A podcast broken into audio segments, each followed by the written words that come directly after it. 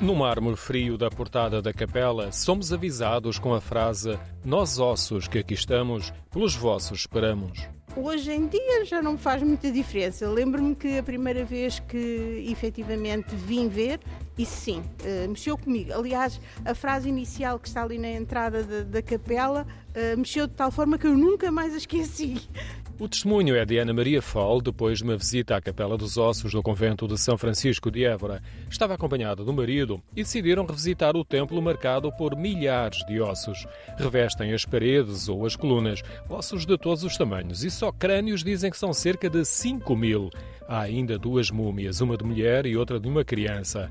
O ambiente é meia luz e com a contraposição de efeitos decorativos. Os tetos têm frescos, pinturas de passagens bíblicas em tons alegres, tal como a talha dourada de um pequeno altar, mas quase tudo o resto está revestido com ossos. Muitos visitantes ficam estupefactos com o cenário, mas pouco depois fotografam os pormenores ou tacteiam os ossos. Constituem um conjunto de experiências vividas de forma muito pessoal, por vezes reflexiva. Não é intimista, mas eh, também não é uma visita assim muito agradável, não é? No fundo é ficar com a ideia daquilo que nós somos efetivamente no pós, eh, no pós esta vida eh, e passar por uma vida espiritual.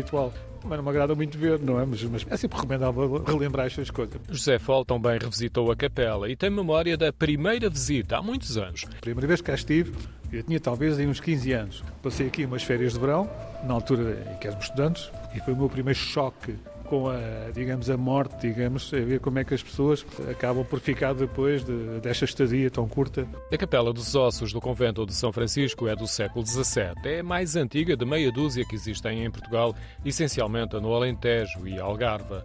A de Évora teve grande impacto e terá servido de inspiração a algumas das outras capelas de ossos, numa altura em que o contacto com a morte era muito mais natural. A Capela dos Ossos situa-se no antigo dormitório do convento e o elemento mais recente é um painel de azulejos colocado na parede em frente da entrada da capela. É da autoria de Cisa Vieira e projeta a vida num traço a preto e branco, cheio de movimento e com a força da presença de crianças.